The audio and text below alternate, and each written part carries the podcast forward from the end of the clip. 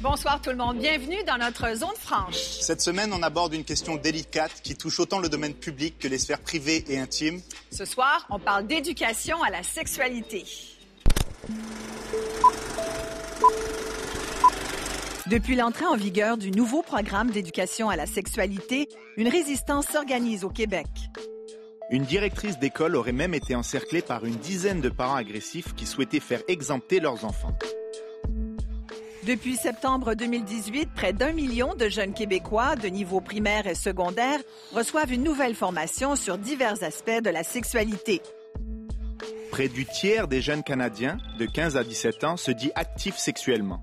Et selon le ministère de la Santé, les cas d'infection transmises sexuellement ont augmenté depuis 2002, soit peu de temps après l'abolition du programme de formation personnelle et sociale. Le premier ministre Legault a récemment fermé la porte à toute forme de contestation. Les cours vont être obligatoires pour tout le monde. Pourtant, pour des groupes de parents et des organisations religieuses, la question est loin d'être réglée. L'éducation à la sexualité a-t-elle sa place dans nos écoles? Les jeunes ont droit à une éducation sexuelle de qualité. Puis je trouve que c'est un manque d'empathie du gouvernement parfois de dire ah c'est populaire là, c'est comme dans l'air du temps là, le sexe, on va faire, faisons ça. J'ai l'impression que le programme a une certaine atteinte à l'intimité de l'enfant. Au niveau de santé publique, c'est vraiment euh, un investissement précieux qui va servir aux jeunes et à l'ensemble de la société. La mission du cours serait entre meilleures mains si c'était donné à quelqu'un qui a une formation, une compétence et qui a le goût de le donner. Je pense que la majorité des gens confondent la vulve et le vagin. On parle d'informations de base. Là. Les parents qui veulent s'engager à dire moi, j'aimerais le faire moi-même, m'en occuper, s'il vous plaît. Les parents devraient pouvoir le faire puis pouvoir désinscrire cet enfant-là. Je suis très fière que ces contenus-là soient enfin implantés. Euh, ils promouvoient une approche positive de la sexualité. Un étudiant qui a jamais la chance d'avoir ce talk-là avec ses parents, qui a jamais de cours d'éducation à la sexualité, que tout ce qu'il entend, c'est ce qui se fait raconter par ses petits amis dans la cour d'école, moi, je pense que ça peut être extrêmement néfaste pour le comportement sexuel plus tard.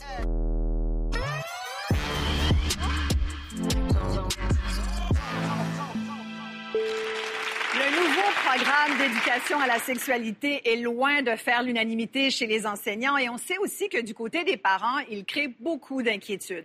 Alors, on va débattre de tout ça ce soir, mais avant, on va essayer de comprendre ce que c'est vraiment que ce nouveau programme d'éducation sexuelle. Julie Lemay, vous êtes sexologue. Ça tombe bien parce que depuis un an, justement, vous implantez dans les écoles ce programme. Je vous propose de rejoindre Raed au centre de la zone.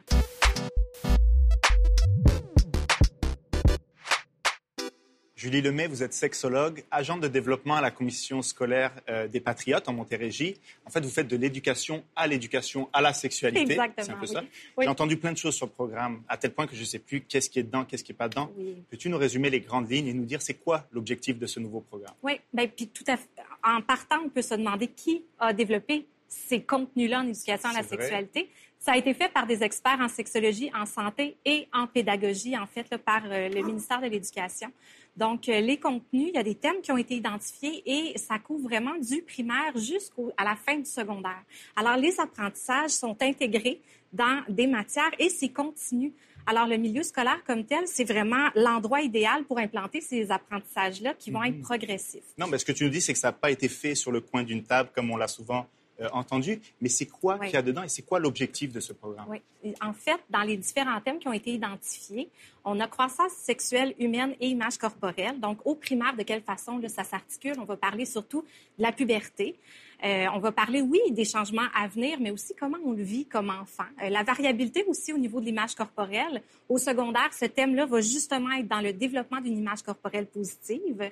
Euh, vie affective et amoureuse, qui est couvert aussi tout au long des contenus. Mhm. Au primaire, on est beaucoup, beaucoup dans les habiletés d'affirmation, dans l'identification de nos émotions, la reconnaissance de nos préférences, de nos propres limites à soi et reconnaître les limites des autres aussi. Toi, ton travail, c'est de former les enseignants à donner cet enseignement-là. Oui. Les enseignants, souvent, ils donnent des devoirs aux élèves, puis ils vont les noter par la suite. Oui. Si je te demande, en tant que sexologue, de no- noter ce nouveau programme, Oui. tu donnerais la note de passage, une note excellente, tu ferais couler le cours? Non, ah, je donnerais une note excellente. OK? Je suis très Pourquoi? fière que ces contenus-là soient enfin implantés.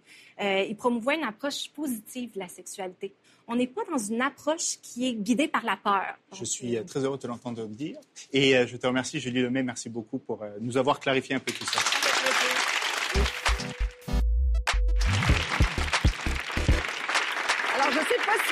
Invités ici dans la zone vont donner une aussi bonne note que l'a donnée euh, Julie au programme d'éducation sexuelle. C'est ce qu'on va voir.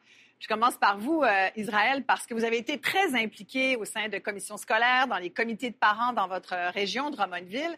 Euh, vous êtes plutôt euh, en défaveur, en désaccord avec ce programme-là. Vous dites qu'il y a des contenus là-dedans qui sont vraiment trop posés pour nos enfants. Quel contenu, par exemple, vous dérange? J'ai l'impression que le programme a une certaine atteinte à l'intimité de l'enfant. C'est-à-dire, est-ce qu'on respecte sa progression? Puis là, on a dit, ben, les contenus sont adaptés selon les âges. Mais on considère, quand on dit les contenus sont adaptés selon les âges, que tous les enfants de 5 ans sont au même niveau. Alors là, je pense que qu'on soit sexologue ou euh, enseignant euh, ou parent, tout le monde sait que les enfants ne progressent pas à la même vitesse. Euh, c'est important de le noter parce qu'on peut arriver, enseigner une matière, puis s'apercevoir qu'on va créer un traumatisme chez quelqu'un. Ou peut-être même que le contenu n'est pas suffisant pour quelqu'un d'autre qui serait encore plus prêt à recevoir de l'information. Donc, je suis contre euh, le programme de la manière qui a été monté, qui a été amené, et puis le peu de ressources qui a été donné, Ouais. et puis le contenu aussi qui n'est pas facilement adaptable à la réalité de peut-être de chaque individu. Rebecca, d'ailleurs, vous aussi, vous êtes un peu de- du même avis qu'Israël. Vous, dites- vous êtes mère de famille, puis vous avez même lancé avec votre conjoint une page Facebook Oui. où vous dites euh, contre euh, l'obligation de ce cours d'éducation sexuelle pour les tout petits. Moi, ma fille, l'année passée, elle était en première année. Il y a une petite copine qui est venue lui parler. euh, elle avait des choses à lui dire concernant la sexualité. Puis moi, ma grande, ma, ma grande était comme. Elle voulait pas. elle- non, elle, ça lui tentait pas. Elle était pas prête pour ça. Puis elle a dit à son amie Ah, c'est dégueu. Moi, je, je veux pas en parler. Elle revenue à la maison. Elle dit Ah, maman, ma petite amie, elle, m'a dit telle, telle chose. Je dis Ah, OK. Puis on a eu une conversation. Puis je dis Ben, est-ce que tu veux en savoir plus? Elle était comme Non, moi, ça me tente pas. Je dis Sais-tu quoi? T'as le droit t'as le droit. Ça ne te tente pas tout de suite, on en reparlera plus tard. Puis l'automne passé, on a eu le talk de finalement euh, comment les bébés arrivent, etc. Puis c'était vraiment un bon moment. Elle était prête, les questions sont venues d'elle. Moi, j'avais été attentive à son développement, puis j'ai pu vraiment intervenir dans un moment que c'était propice. Puis vous voyez, si on lui avait imposé ça plus tôt, ben ça n'aurait pas été le bon moment pour elle. Puis je trouve ça plate qu'on veuille forcer ça sur nos jeunes. Moi, c'est vraiment le côté obligatoire qui me dérange. Selon moi, peut-être que tous les enfants, tous les jeunes pourraient être inscrits au cours, mais je trouve que les parents qui veulent s'engager à dire, moi, je vais le faire de façon personnalisée, j'aimerais le faire moi-même, m'en occuper, s'il vous plaît, les parents devraient pouvoir le faire puis pouvoir désinscrire cet enfant-là. Mais votre fille a été exposée à ça alors qu'elle n'était même pas dans un cours d'éducation sexuelle. C'est Oui. un autre élève qui, en a- qui lui en a parlé, de la même Oui. manière que vous dites que vos enfants ne sont pas tous nécessairement au même niveau, un enfant de 5 ans n'est pas au même niveau, mais ils sont tous exposés au même risque d'en entendre parler par des sources qui ne sont pas forcément fiables. Mais il y a le fait aussi que c'est d'égal à égal. Tu on a un enfant qui parle à un autre enfant. C'est facile de dire non ou de dire ça m'intéresse pas, c'est pas bien ou je suis pas confortable avec ça. Là, il y a un adulte qui présente le cours. Ouais. On est dans une position d'autorité. D'ailleurs, c'est une des choses que je déplore beaucoup parce que on dit on va définir un, un abus sexuel ou, euh, ou euh, un, un pédophile, quelqu'un qui va aller vers l'enfant, qui va faire un- une intrusion dans la vie de l'enfant qui n'est pas voulue. Puis là, on amène un programme d'éducation sexuelle qui est censé être euh, esprit ouvert, puis on, on, on essaie d'ouvrir les horizons aux gens, mais on le force. On le force dans la vie d'un enfant, peut-être, qui est pas Pour vous, c'est une intrusion. Ben, c'est une intrusion. Puis comment est-ce qu'avec une approche globale, on peut arriver à faire un travail individuel dans l'intimité de quelqu'un? Ben moi, euh, parlant de, je suis enseignant, donc je suis seul ici en ce moment. J'enseigne pas le programme cette année, même si je suis, j'ai pas été mandaté, je suis pas volontaire non plus. Mais je peux faire le pont avec tout ce que vous dites. Je pense qu'on on oppose, on est beaucoup en opposition entre la- les enseignants à l'école et les parents, comme si c'était le mandat d'un ou de l'autre. Je pense que c'est le mandat des deux. Oui. Alors moi, je crois, je, je- je- il faut, parce que si la notion d'exemption peut ouvrir une porte à quelque chose de pour d'autres matières après, euh, tu sais, je veux dire, c'est sûr que c'est une matière très sensible, la sexualité, très différente des autres. Je, veux pas, je la mets un peu à part. Mais... Là, on parle beaucoup des parents, des enseignants, de l'école. On a une jeune ici de 16 ans, secondaire 5. Célestine, tu termines là, ton secondaire. Absolument. Oui. Euh, toi, tu n'as pas eu, justement, d'éducation sexuelle à l'école. Tu étais de cette euh, réforme où il n'y avait pas ce cours-là. Euh, Est-ce que tu aurais aimé en avoir, justement? Euh, j'aurais aimé en avoir. C'est sûr que j'aurais pas aimé avoir n'importe quelle éducation sexuelle. Là, j'entends euh, depuis tantôt les parents euh, parler euh, de la relation de leurs propres enfants avec la sexualité. Moi, j'ose dire que mon enfance n'est pas si loin dans ma vie. Et j'ai vu beaucoup de choses, notamment, je me souviens, en première année, donc l'âge de votre fille, quand elle avait été malaisée par un sujet, il y avait un site pornographique qui circulait à travers les classes de première et deuxième année à l'école primaire. C'est extrêmement tôt et ça l'a marqué euh, la plupart d'entre nous de façon très, très négative. On a été traumatisés par ce qu'on a vu. Et je pense que c'est quelque chose qui aurait pu être évité par un cours d'éducation sexuelle euh, avec des professeurs compétents et bien formés, évidemment. On aurait pu euh, comprendre ce qui se passait devant nos yeux à l'écran. On aurait pu comprendre que c'était pas ça qu'on attendait de nous dans une vie sexuelle active plus tard. On aurait pu comprendre le rôle de la femme, le rôle de l'homme, les acteurs qu'on voyait devant nous. On aurait pu aussi comprendre que c'était des acteurs. Euh, tout ça, moi, je pense que ça aurait pu être évité. On, on parlait d'une mère qui avait eu la chance d'avoir une discussion approfondie avec son enfant, mais c'est loin d'être le cas de tous les enfants et de toutes les mères. Euh,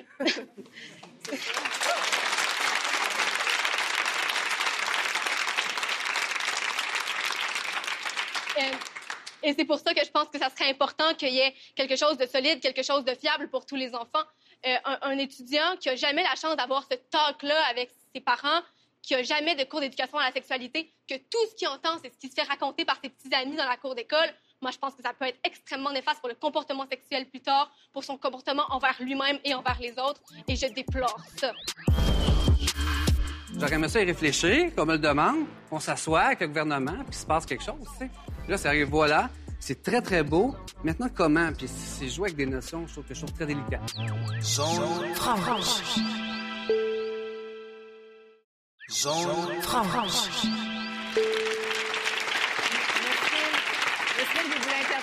Oui, euh, nous, à la Fédération du Québec pour le planning de naissance, on se réjouit qu'il y ait un programme. On est vraiment euh, très heureuse qu'il y ait maintenant un programme obligatoire parce qu'on le regarde d'abord et avant tout dans une perspective de santé publique. Et euh, on le sait, depuis la disparition du cours de formation personnelle et sociale, il y a eu une augmentation alarmante des ITSS au Québec chez les jeunes. Et en plus de, faire diminuer les ITSS, les grossesses non désirées, les cours d'éducation à la sexualité, c'est aussi une diminu- diminution des agressions sexuelles. Vous en parliez tout à l'heure. Des agressions sexuelles, des violences euh, sexistes, des violences homophobes, des violences transphobes, toutes des choses qu'on entend parler par rapport à l'intimidation dans la cour d'école, dans nos écoles actuellement. Donc, les cours d'éducation à la sexualité permettent aussi de diminuer ces aspects-là, de déconstruire les stéréotypes sexistes, de favoriser des rapports égalitaires entre les hommes et les femmes. Donc, on ne peut pas s'en passer au niveau de santé publique. C'est vraiment euh, un investissement précieux qui va faire par la suite, qui va servir aux jeunes et à l'ensemble de la société. Mais je voyais tout, tout à l'heure, Jean-Yves, vous, ré- vous réagissiez beaucoup à, à Célestine lorsqu'elle parlait. Euh, oui, ben c'est que aussi euh, dans le- l'exposé de départ de Mme Lemay, on parle d'un cours et Célestine parle d'un cours. Mais je crois comprendre que ce n'est pas un cours, c'est plutôt un contenu qui est fragmenté dans plusieurs matières. C'est que je veux savoir si dans la grille horaire Oui. ou qu'on reçoit de notre enfant, on dit par exemple le lundi à 10 heures, c'est mathématiques. À 11 heures, c'est français. Est-ce qu'il y a une case horaire qui va être le mercredi à 14 heures, c'est le cours de sexualité? Ça, c'est la première possibilité. Ou l'autre possibilité, qui est avec des cours controversés, comme on l'a vu il y a 10 ans avec ECR, c'est qu'il n'y a pas de case horaire pour ECR, dans certains cas, et on fractionne le contenu, puis en deux équations algébriques, on invite euh, quelqu'un du gris, par exemple. Euh, dans le cours de français, on fait lire euh, Philippe avec un grand H. Alors là, le contenu, ou qui est, euh, qui est un livre de littérature jeunesse, Oui. euh, bon, que vous connaissez sans doute, sur la thématique de l'homosexualité. Ce qui veut dire que... Et, et le contenu- GRI est un, un groupe également qui représente les droits euh, oui, oui, des c'est ça. et. L'idée étant euh, que je ne veux pas fixer sur un sujet plus qu'un autre, le point que je veux amener, faire confirmer par Mme Lemay, c'est qu'on fractionne le contenu d'un cours qui est controversé aux yeux des parents à travers toutes les autres matières. On en éclate le contenu, puis on le met dans toutes les matières, ce vous qui fait que les parents ne peuvent pas, peuvent de pas contenu, finalement plus se poser. d'espace qui soit donné, en fait. Vous partagez avec nous. Non, il pose la Vous aimeriez qu'il y ait plus d'espace qui soit donné, plus de Non, je veux contenu savoir dans une grille horaire consacrée à a l'éducation à la sexualité. On se dans la rejoint. case horaire? Est-ce que les parents vont être pris par surprise? Non, non. Je veux juste savoir clairement, y a-tu une Moi, je peux répondre. Je peux répondre. non? Non, il n'y a pas de horaire, Je peux y aller. En fait, je vais répondre à votre question. Quand on parle des contenus, effectivement, ce n'est pas un cours comme tel qu'on va rajouter à l'horaire, on va l'infuser à travers les matières. Ce qui veut dire, et moi j'adore ça parce que ça vient démocratiser le thème des relations sexuelles. Donc, c'est pas hein, l'éducation à la sexualité n'est pas matière à évaluation. On va pas faire d'examen. On va amener les jeunes à se positionner, à développer leur jugement critique, mais si un enseignant veut évaluer des compétences en français, il va pouvoir utiliser un livre de littérature jeunesse, faire des textes argumentatifs aussi. Vous êtes enseignante de Mais français. justement, vous Donc, êtes, ça pourrait être... euh, vous êtes Julie, vous m'amenez exactement où on veut Oui. aller. On a un enseignant ici avec nous, c'est Martin Dubé, parce qu'on a entendu, il y a des parents qui sont inquiets, il y a aussi des élèves qui sont inquiets, et puis il y a les enseignants, parce qu'il y en a qui ont un profond malaise avec l'application et la, la, la formation de ce programme-là, notamment Martin Dubé qui est autour du cercle. Martin, je vous invite à rejoindre Isabelle au centre du cercle pour en discuter.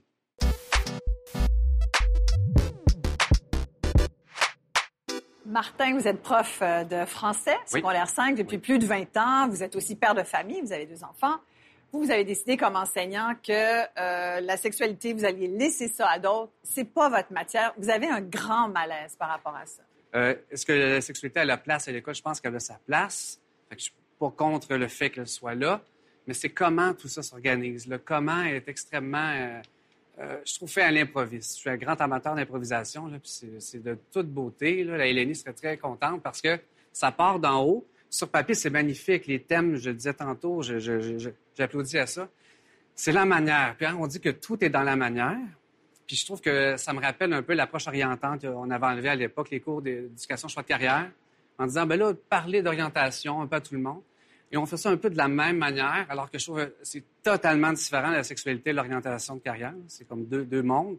Et euh, ça marche par volontaire. Fait que souvent, nous, les profs, hein, on, est une cible facile. On se dit, ah, il manque de volonté. C'est pas, c'est pas cette notion. On manque pas de volonté. On veut que ce soit bien fait. On pense aux jeunes. Les jeunes ont droit à une éducation sexuelle de qualité. Puis je trouve que c'est un manque d'empathie du gouvernement parfois de dire ah c'est populaire là, c'est comme dans l'air du temps là, le sexe on va faire faisons ça. Mais le comment ils, ils vont oui on va mettre des choses en place. Mais cette année c'est en train de se faire pendant que les cours se donnent. Il y a des écoles où ça se donne pas, des commissions scolaires où ça se donne pas.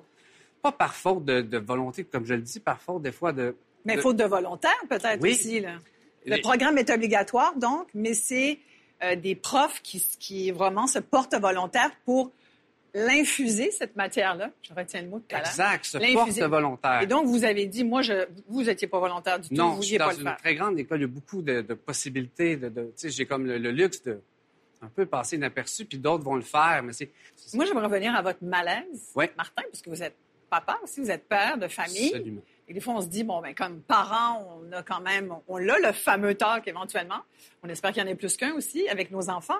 Mais là, vous dites, moi, je, suis, je me sens pas outillée, je me sens pas habile euh, ou habilitée, donc, à parler ça avec mes étudiants. Voilà. Même si on suggère qu'au contraire, les profs devraient être les premiers parce qu'ils sont près des élèves. oui, on est près des élèves. Est-ce que vous absolument. seriez pas finalement la meilleure personne? Non, je crois pas. Moi, je dis pas les enseignants ne sont pas les meilleures personnes. Je généralise pas. Je parle vraiment de moi euh, parce que j'enseigne le français, c'est comme secondaire. On fait des débats, toutes sortes de sujets, la peine de mort, l'allégation de la marijuana. Puis ces thèmes-là, je suis Pourquoi la sexualité? Mais c'est justement, c'est un autre sujet. Ça fait appel à l'intime de, l'élève. C'est, très délicat, mais ça ne veut pas dire que ça ne vaut pas la peine d'en parler. Comme a dit Célestine, c'est très important. Pour... Il y a tellement de désinformation, la pornographie. C'est un cadre neutre. Il y a des parents, je disais tantôt, que les parents peuvent pallier à des choses, mais il y a des parents qui sont pas à l'aise, puis il faut les respecter. L'élève va prendre ce où, l'enfant va prendre ce où? L'école va avoir ce cadre-là, je crois. Il reste un, vous l'avez dit, Julie, beaucoup de réflexion. Ouais. C'est ça qui est important, mais des fois, ça vient faire appel à beaucoup de. Et c'est le malaise de certains profs qui ont vécu peut-être eux-mêmes des choses, qui ont pas un rapport à leur propre sexualité très, des fois facile. Euh, il faudrait que ce soit incarné peut-être dans un cours. Je ne sais pas la manière. Justement, je ne le sais pas. J'aurais aimé ça y réfléchir, comme on le demande, qu'on s'assoie avec le gouvernement, puis qu'il se passe quelque chose. tu sais.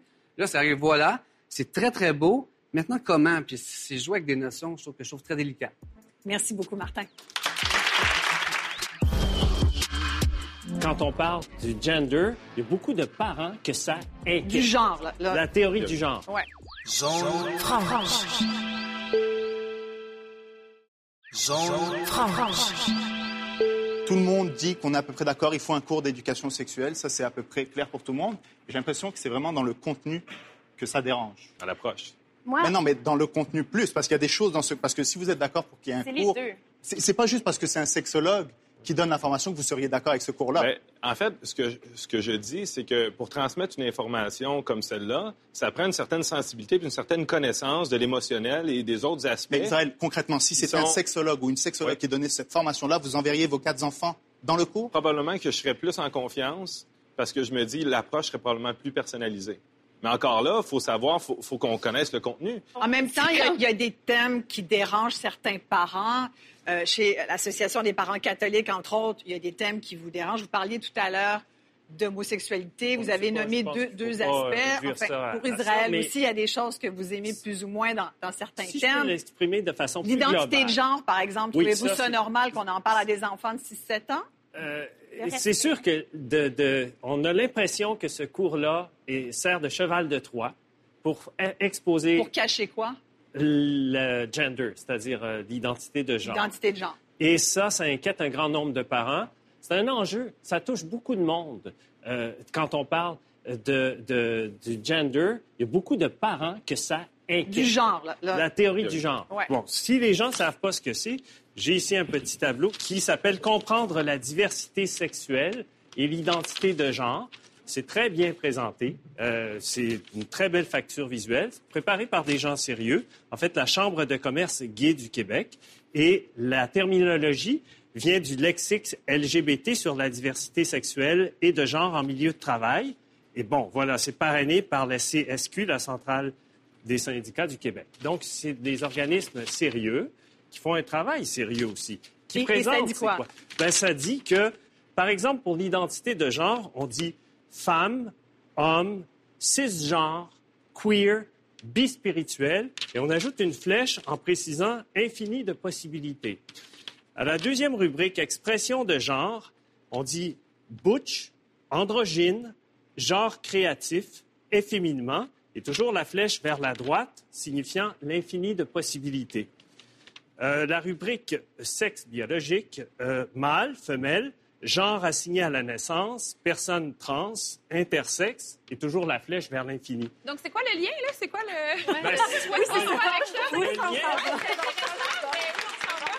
le lien, c'est que c'est- c'est c'est ces contenus-là qui vont se ramasser, auxquels et qu'on veut pourquoi pro- pas? Mais tant mieux, justement. C'est exactement ça qu'on s'attend qui se ramasse là. Exactement. Ah, voilà. L'identité de genre, c'est dit, fait de se sentir homme ou femme ou aucun des deux ou les deux ou quelque chose d'autre de plus éclaté. Et ça, là, c'est au centre des problèmes qui peuvent exister, que les jeunes peuvent rencontrer parce qu'ils ne sont pas assez gars, pas assez filles. Oh non, les petits gars, ça joue pas euh, à la poupée. Non, non, les petites filles, ça ne joue pas au soccer. Êtes-vous allé sur une cour d'école récemment? Est-ce que, Les- la vous- distinction entre les genres, les stéréotypes sexistes se sont intensifiés dans les derniers 20 ans. Comparativement à quand moi j'étais à l'école, si je regarde ce qui arrive à mes enfants maintenant, c'est alarmant. Alors justement, le fait qu'on puisse le présenter, c'est se prémunir contre des violences sexistes, de l'intimidation homophobe, transphobe. On a besoin de ça dans nos écoles maintenant. C'est génial que vous l'apportiez. Alors, vous savez maintenant comment ça marche, la zone franche? Là, je pense qu'on a un duel. Alors, je propose à Jean-Yves et à Nesrine de rejoindre Raed au centre pour un duel. Les États aux États-Unis qui ont décidé de ne pas enseigner l'éducation à la sexualité ont des taux de grossesse non désirée à l'adolescence et des taux d'IDSS dans le tapis. Que- Zone franche. Zone franche.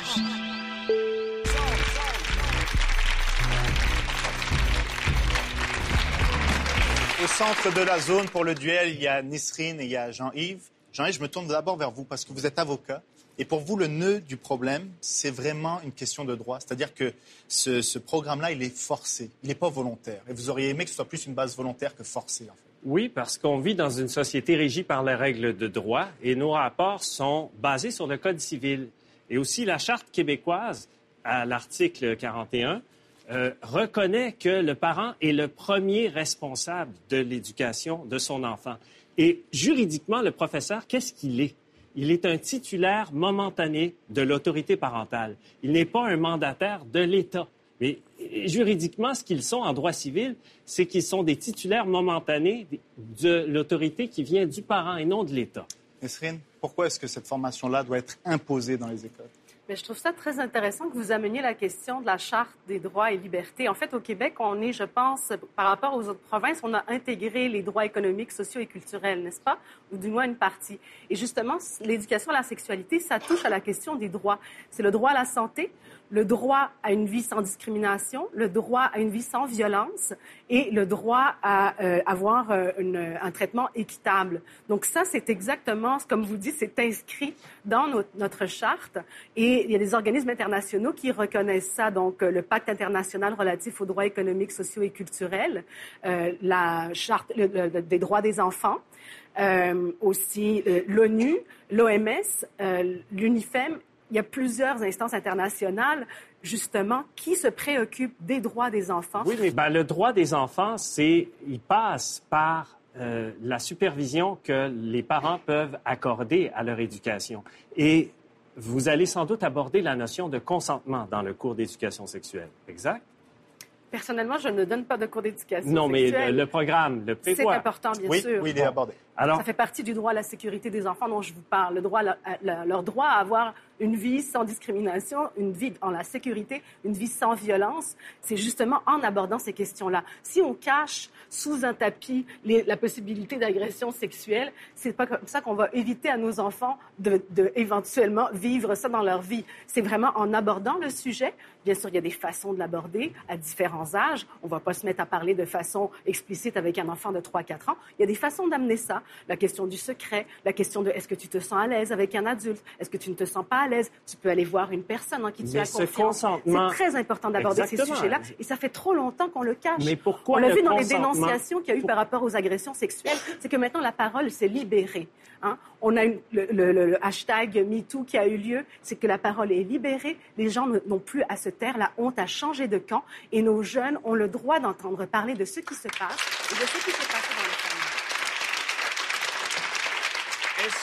Est-ce que pour... Je sais que vous avez une vision relative euh, au fait qu'il faut proposer ce cours en collaboration avec les parents. C'est exact? Autant les parents sont, la plupart des parents sont d'accord qu'il y a des informations qui doivent être transmises à leur enfant, mais le pourcentage de parents qui se sentent habilités à le faire est très faible aussi. Alors il faut prendre ça en considération. On va avoir des enfants qui n'ont pas reçu la même chose. Donner ça par le système d'éducation, c'est une façon d'avoir quelque chose d'homogène, d'avoir les droits de tout le monde qui sont respectés de la même façon. Ce qui est proposé euh, comme régime dans un grand nombre de juridictions, que ce soit au Canada anglais euh, ou aux États-Unis, c'est il y a deux régimes, l'opting in et l'opting out. L'opting out, c'est l'exemption, le droit de soustraire son enfant à un cours. Euh, l'opting in, c'est qu'on on demande aux parents, on l'informe préalablement, et le parent choisit d'inscrire son, son enfant à la formation.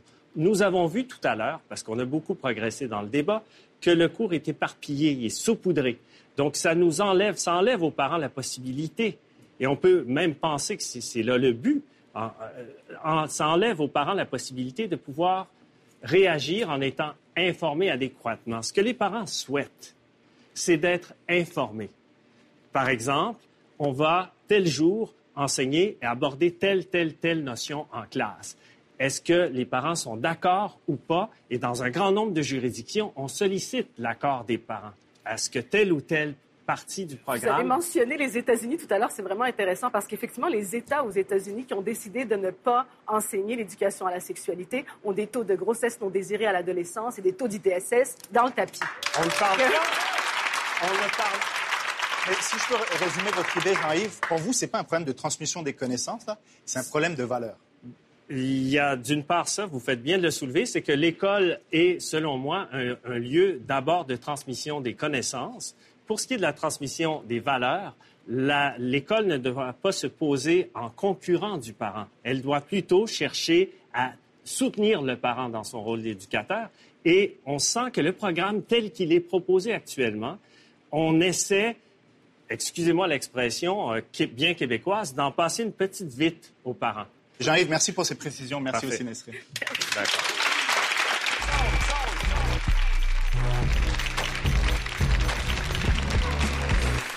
Je nous écoute depuis tout à l'heure autour de cette zone et j'ai envie de dire, on entend les parents, leurs inquiétudes, on entend euh, les professeurs également, les enseignants également inquiets. Et j'ai envie de dire, mais que font nos enfants? Sont-ils sur Internet? Sont-ils en train de visionner un film 3X? Sont-ils en train de s'en passer eux-mêmes une petite vite? J'ai envie vraiment qu'on aborde cette question-là avec notre jeune Célestine qui, depuis tout à l'heure, veut le dire. Toi, Célestine, j'ai envie de te demander, c'est une question personnelle, mais quand même, je sais que tu es capable d'y répondre. Ton éducation sexuelle, pendant que les grands s'ostinent, tu l'as prise où? Euh, moi, j'ai eu beaucoup, beaucoup de chance.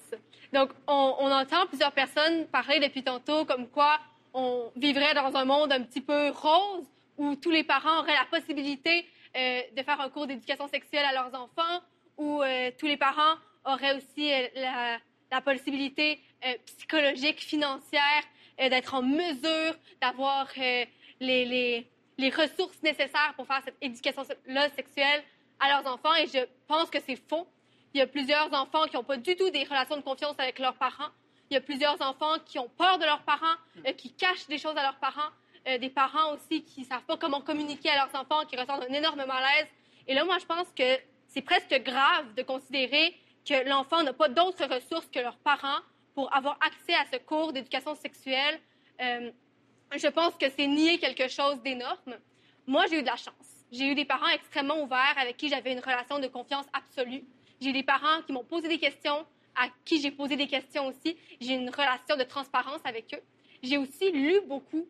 Euh, notamment, euh, j'ai lu le principe du comme shot de Lily Boisvert qui m'a euh, fait réaliser de multiples choses sur moi-même et sur le monde dans lequel on vivait. Euh, Mais tu l'as dit d'ailleurs, toi, tu es chanceuse, tu viens d'une famille Ouais. très ouverte où on en Ouais. parle. C'est pas le lot de toutes les familles. Non, il y en a qui, on, on l'a vu, il y a le choc des valeurs personnelles, religieuses, il faut respecter ça aussi. Il y a le choc culturel, il y a plein de chocs là, pour les, qui, qui vraiment, pour les parents. Donc, il y a des, il y a des jeunes qui aujourd'hui n'ont pas ça de leurs parents. Ceux-là, ils vont la chercher où, leur éducation sexuelle, d'après toi? Euh, sur Internet, dans les médias, euh, beaucoup aussi sur les séries euh, où, on voit des modes relationnels très, très euh, conventionnels, très, très classiques, qui ne sont pas nécessairement les seuls modes relationnels qui existent. Ils vont les chercher sur les films pornographiques aussi. J'en parlais tout à l'heure. C'est quelque chose de grave. Je pense qu'on ait uniquement cette image-là des femmes dans les films pornographiques des hommes aussi dans les films pornographiques. Un homme peut se sentir lui-même mal à l'aise par rapport à sa propre sexualité parce qu'il a l'impression qu'il faut qu'il corresponde à ce qu'il a vu dans la pornographie.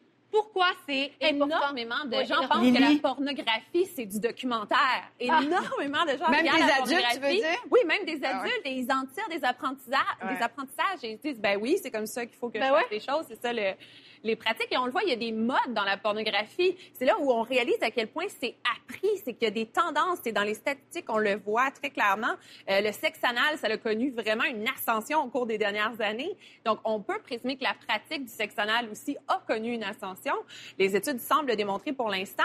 Et si les jeunes n'ont pas d'informations là-dessus, c'est pas vrai que le sexe anal, c'est, ça se fait instinctivement puis que c'est, tu peux y aller, let's go. Il y a des, il y a des connaissances qui sont importantes d'avoir. Mais si tu pars de l'idée que ce, qui- ce que tu vois dans la porno, c'est ce que tu dois appliquer, ben, tu as vraiment l'idée que, ben, let's go, on fait du sexe anal puis ça se Mais fait en comme même ça, temps- puis c'est d'une manière très hétéronormative, très Ben oui. classique. Puis il y a plein de filles adolescentes qui se font mettre énormément de pression parce que c'est ce que le gars a vu dans la porno. C'est ce qu'elle-même a vu T'es dans la stock porno. up si tu le fais pas. Exactement. Je sais, ça sonne pas populaire, mais réellement, ce qu'on est en train de faire, on fait des boîtes qui sont écrites normes. 5 ans, voici la norme. 6 ans, voici la norme. Et on dit, je m'excuse, Madame Terrien, votre fille va rentrer dans les normes. Zone franche. Zone franche. En même temps, tu parles des ITSS, puis on insiste beaucoup là-dessus euh, à l'école. En même temps, il y a beaucoup de jeunes gars savent même, qui amènent même pas les condoms avec eux, qui, qui, puis il faut que ça soit la jeune fille qui insiste. Ah non, voilà, c'est énorme. Euh, moi, je vois Donc, on euh, dans, n'avance dans mes pas, amis finalement, là. euh, que le condom est très peu populaire. Euh, je vois que la plupart des filles prennent la pilule contraceptive, mais la pilule contraceptive, ça ne protège pas des ITSS. Ça ne protège pas non plus des relations qui peuvent être plus ou moins agréables pour l'un ou l'autre des partenaires. On parle de protection physique, mais c'est quand on parle de protection psychologique. C'est quand on parle euh, de l'humain qu'il y a derrière le corps. Euh, Célestine, dans nos excuse-moi, cours. là, mais t'as Jamais. jamais eu de cours d'éducation à la sexualité. Jamais. OK, C'est mais attends, pas- attends, attends. Non, non, mais c'est pas ça. Oui, t'as lu le livre de ses Robert. ouais. Mais Elle a là, eu des t'es bons parents. Aussi, bravo. Ouais, ouais. Mais là, tu es en train un peu, malgré toi, Voilà. de donner raison à, à Israël ou à Jean-Yves qui dit bah, écoute, c'est pas forcément à l'école. Ah, mais attention, je contredis. C'est pas forcément à l'école, mais justement, euh, je suis un cas à part et je le vois à travers dans mon entourage que les jeunes en parlent encore avec malaise. Les jeunes en parlent encore avec euh, un inconfort et c'est pour ça, j'allais le dire tantôt, c'est pour ça que c'est nécessaire un cours d'éducation sexuelle pour que tous les jeunes partent avec une base commune. J'aimerais ça embarquer Rebecca, ici ouais. pour, pour dire que je suis bien d'accord qu'un cours d'éducation sexuelle doit être mis en place. Je suis vraiment d'accord là-dessus. Puis euh, je pense que beaucoup de parents sont vraiment d'accord là-dessus.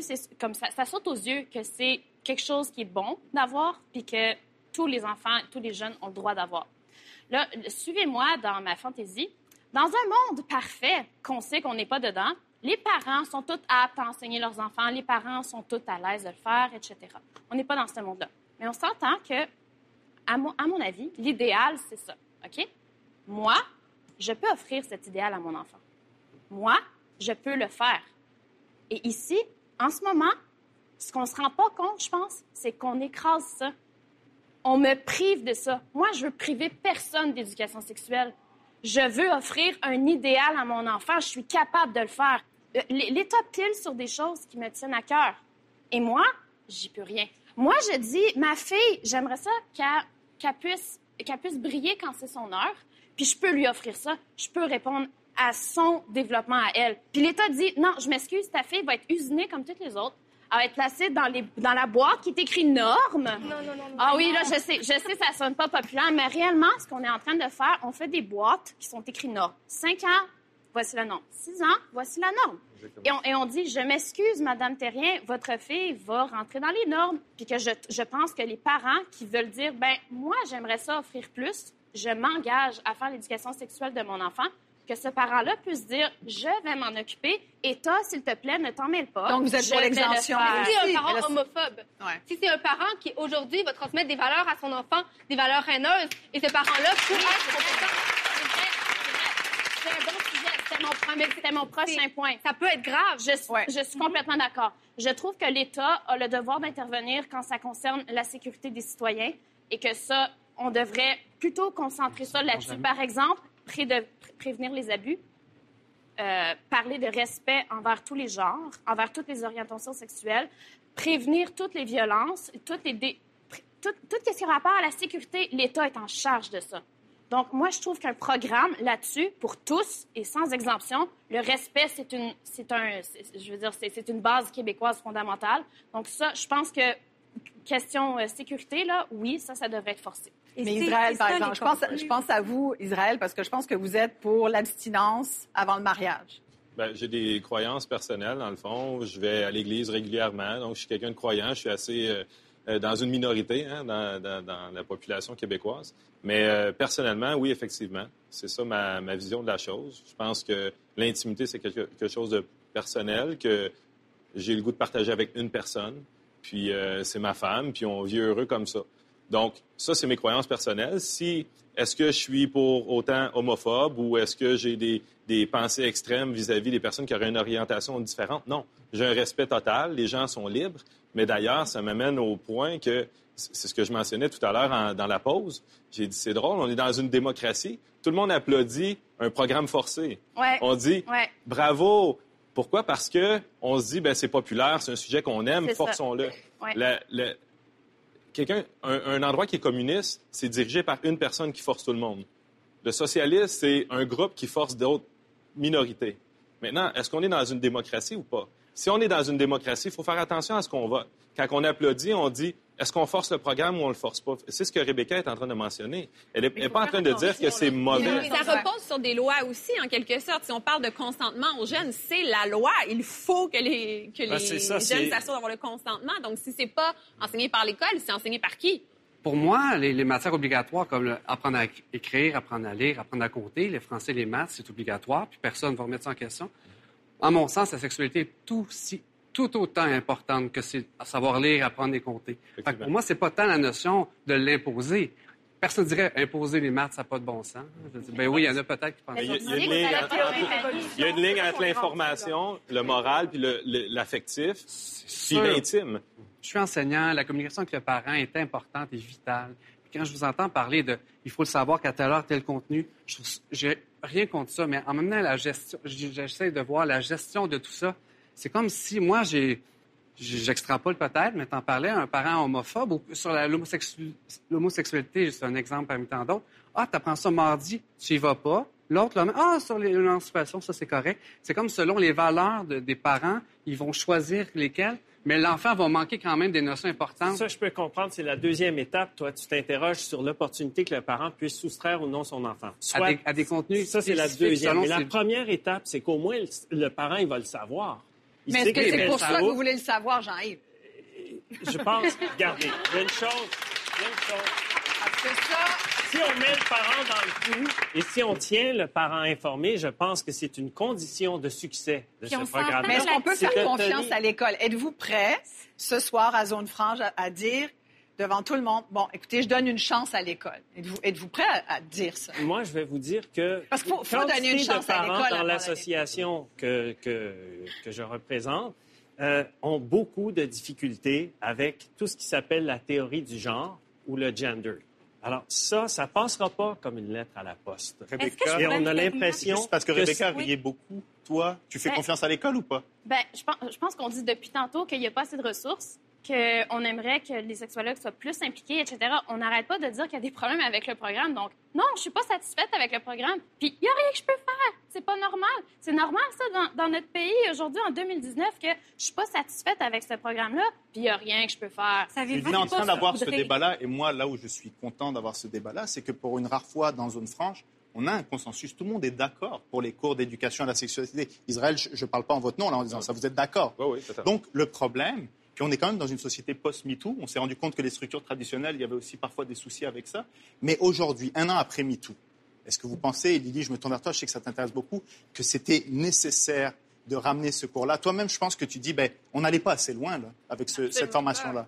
C'est le résultat de ce, de ce manque d'informations, ce manque de connaissances et d'esprit critique par rapport à la sexualité, surtout qui nous a menés à MeToo. C'est le fait qu'on s'est, on s'est caché la face pendant tellement longtemps sur les cas d'agression sexuelle, sur les inégalités, sur les, les conventions de genre tellement strictes. Et, et c'est tellement peu remis en question la sexualité telle qu'elle nous est enseignée vient revalider tout le temps les stéréotypes de genre et nous, nous rappelle qu'une femme, ça sert à la sexualité des hommes et que, dès que tu sors de l'hétérosexualité, c'est, pas valide parce que la sexualité, ça sert à la procréation. Donc, c'est tellement nécessaire que ça revienne. Comment on peut ouvrir le débat sur la sexualité, inclure les adultes aussi là-dedans? Je veux dire, il y a une femme sur quatre au Québec qui sait pas trop quoi faire avec son clitoris. Mm-hmm. Bon, on n'a pas dit de gros mots encore jusqu'à date. Je trouve qu'on arrive à la fin, là, on peut se lâcher. mais, mais tu sais, il y a ça. Et souvent, on nomme très mal, et ça m'arrive sans arrêt de croiser des gens qui confondent la vulve et le vagin. C'est, je pense que la majorité des gens confondent la vulve et le vagin.